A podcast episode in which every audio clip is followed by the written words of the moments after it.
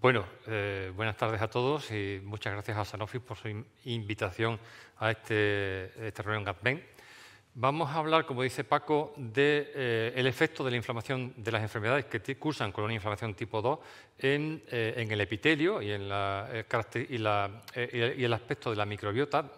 y lo que primero que, observamos en, estas enfermedades es una disfunción de la barrera. Eh, existe una función interrumpida de la y, la integridad de la, barrera epitelial y esto se traduce pues, en una mayor permeabilidad hacia eh, agentes externos que pueden ser irritantes, patógenos, alergenos y, finalmente pues, eh, llevará a cabo una potenciación de la inflamación y una remodelación del tejido y la fibrosis.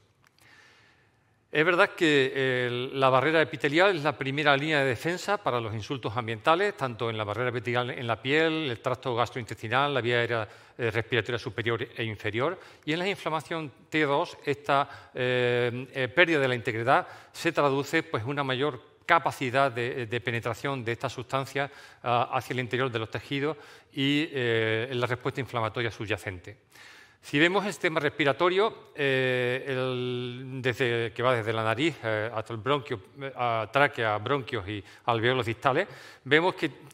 está constituido por un epitelio pseudoestratificado, a veces eh, cilíndrico en las fases finales, y con un grupo de células comunes y otros más raros. Tenemos células ciliadas, que todos sabemos el, mecanismo de la función que tienen al mover el, moco y, las partículas que, están adheridas al moco. Eh, tenemos células secretoras caliciformes que producen eh, péptidos antimicrobianos, el moco, eh, citoquinas, eh, también células basales que se anclan a la lámina basal, supravasales y las células club o clara que son intermedias mm, entre basales y, pueden regenerar el epitelio ciliado.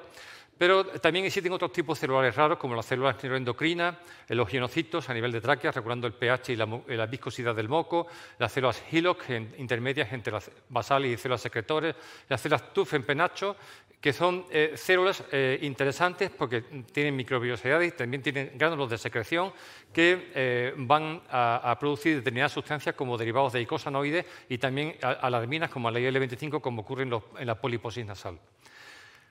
Efectivamente, eh, esta eh, mm, estructura del epitelio en las enfermedades que cursan con inflamación T2, como en este caso de, poliposis, se ve alterada. Eh, es una experiencia que lo que hace es una secuenciación, masiva del ARN de las células epiteliales de sujetos sanos, sujetos con rinosinusitis crónica sin pólipos y pacientes con pólipos, y se observa cómo eh, existe una disminución en los pacientes con poliposis de células ciliadas, con, ese defecto que existe de esta barrera eh, eh, mm, de la función del cilio en, la expulsión del moco, y hay un aumento de estas células penacho que realmente lo que van a provocar es una mayor estimulación química de icosanoides, alarminas, progresando en inflamación mm, subyacente a los pólipos la barrera epitelial tiene una función física, pero también tiene, como hemos dicho, una, eh, función química, el moco, la producción de eh, los cilios, los péptidos antimicrobianos, una barrera inmunitaria, también es productora de IgA y, otras moléculas de defensa, y una barrera microbiológica porque va a permitir la, colonización de flora autóctona beneficiosa para el organismo, como veremos después en las alteraciones de la disbiosis, y una barrera física. La barrera física está eh, mm, determinada por estas eh, uniones entre células que lo que imposibilitan es el paso de macromoléculas eh, entre las células al, interior de los tejidos. Y está formada por esta thick junction, con, que son moléculas de eucludina y claudina, a veces están transmembrana unidas a unas proteínas citoplasmáticas de zona occludens, a veces con moléculas JAP,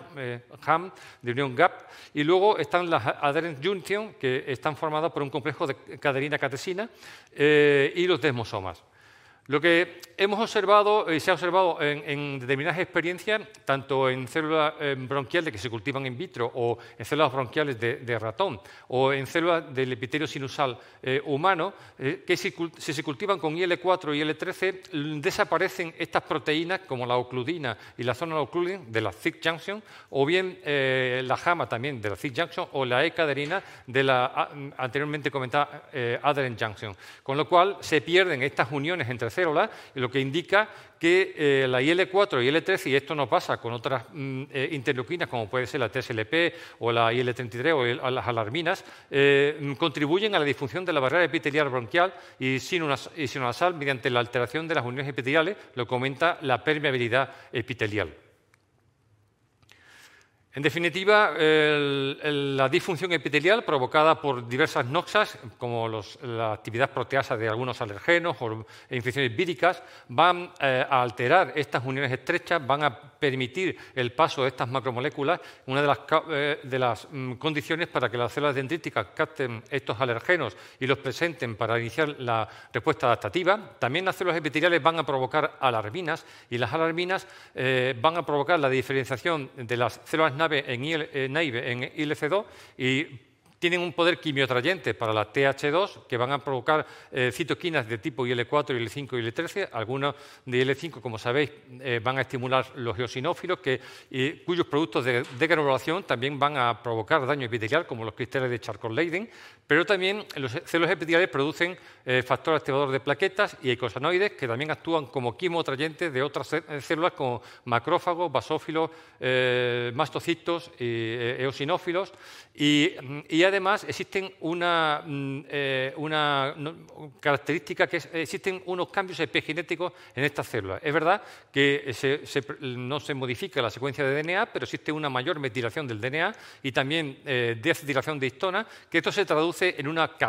peor capacidad de la célula epitelial de producir estas proteínas de la thick junction o adherent junction, con lo cual todo se mm, eh, perpetúa y se multiplica, mm, perdiendo aún más la integridad de esta barrera epitelial. Otro factor importante eh, a destacar es eh, el efecto de las infecciones víricas, por ejemplo, en pacientes asmáticos. En los pacientes asmáticos existe una respuesta eh, inadecuada de productos antivirales, por ejemplo, los interferones, y esto es mucho mayor a medida que aumenta la gravedad del asma, pero además se observa que el, el inflamasoma está en una situación activada. Cualquier infección vírica va a producir una sobreactivación y esto no tiene unas, unas consecuencias buenas para la célula, sino peyorativas, aumentando el daño epitelial. Hablamos ahora un poco de la microbiota. Bueno, sabéis que el microbioma es el conjunto de genes de, eh, gérmenes que, viven en el organismo humano. La microbiota es el conjunto de bacterias, virus, eh, protozoos, hongos que conviven en un determinado tejido. Y sabéis que lo primero que se estudió fue la microbiota intestinal por su fácil acceso y esta eh, pues va a progresar en composición a lo largo de la vida y se va a influenciar por muchos factores. Existen lo que se ha llamado un eje eh, intestino mm, pulmón, eh, que, influye mucho en la inmunogenicidad y la sensibilización a determinados alergenos, pero lo que sí se sabe hoy en día es que cada eh, órgano tiene su microbiota. Es verdad que anteriormente, hace poco tiempo, se decía que el pulmón era estéril, con lo cual cualquier aislamiento de gérmenes a este nivel se consideraba patógeno, pero las nuevas técnicas de secuenciación masiva de genes eh, eh, no derivadas de cultivo pues permiten eh, determinar que existe una microbiota a nivel bronquial, también a nivel de la piel o a nivel de intestino, y tiene influencia, de modo que existe una flora que protege en sujetos sanos y se produce una disbiosis que es característica de algunos eh, procesos patológicos de inflamación T2.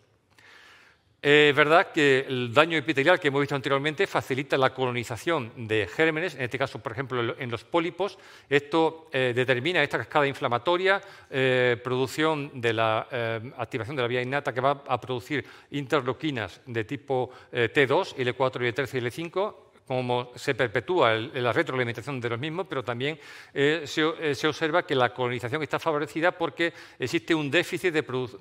eh, producción de determinadas sustancias protectoras, como la defensina 2, la proteína surfactante, y sabemos que, como dijimos anteriormente, los productos de degradación de IL-5, como el cristal de Charcot-Leyden, va a mm, producir un mayor daño epitelial aún. En las enfermedades alérgicas respiratorias eh, se ha determinado que existen ya algunos gérmenes que se relacionan con, mm, tienen características proinflamatorias relacionadas con la IgE, eh, otras sustancias, eh, otros gérmenes que son antiinflamatorios, como la Bellonella, Faecalibacterium, y otras eh, gérmenes que se relacionan con mm, una actividad proinflamatoria no T2. En este caso, por ejemplo, la Neisseria morracella se ha visto que tienen lipopolisacáridos eh, de cadena eh, corta y, que actúan como endotoxinas y pueden facilitar la, activación del inflamasoma, producir interleucinas beta, y IL-8 y IL-17, y esto está relacionado muchas veces con la corticoresistencia en pacientes asmáticos. En la piel, pues es fundamental en, esta, en la piel la colonización eh, y determinante por Staphylococcus aureus, eh, cuya mm, capacidad de adhesión está eh, aumentada por los daños epideliales que hemos visto anteriormente, y esto se perpetúa porque va a provocar la liberación de las reminas en queratinocitos, la activación de mastocitos, la ruptura de la barrera epidérmica y citoquinas y mediadores de tipo T2. Aquí, para ilustrar lo que hemos dicho, es eh, un análisis clúster de, eh, genes de, distintas especies de Staphylococcus aureus y observamos cómo los pacientes normales tienen estos eh, genes de colonización de microbiota, pero en los pacientes a la derecha, en rojo, están los Staphylococcus aureus, son los que dominan en este primer bloque en, las, en zonas adherentes a la lesión y aquí en las zonas lesionales de dermatitis atópica. El, el estafilococcus aureus es un factor también determinante pues, en la poliposis. Es un germen que potencia todas las reacciones inmunes por su mm, eh, eh, eh, respuesta mediada por IgE policlonal ante superantígenos, enterotoxinas y efectivamente todo esto también, con lo, que hemos dicho anteriormente, va a provocar esta respuesta inmune innata que produce mayor disfunción de barrera epitelial, un metabolismo aberrante de icosanoides y todas estas interacciones Em, eh, entre huéspedes y inmunidad van a hacer el remodelado y los tejidos eh, propios que constituyen los pólipos.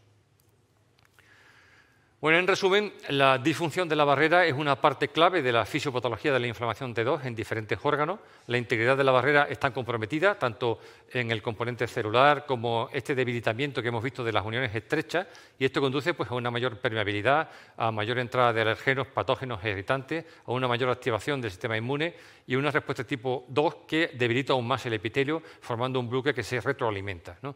Eh, en estados patológicos puede producirse además una disbiosis de la microbiota que provoca frecuentes sobreinfecciones y una estimulación aberrante también de la respuesta eh, tipo 2. Y muchas gracias por vuestra atención.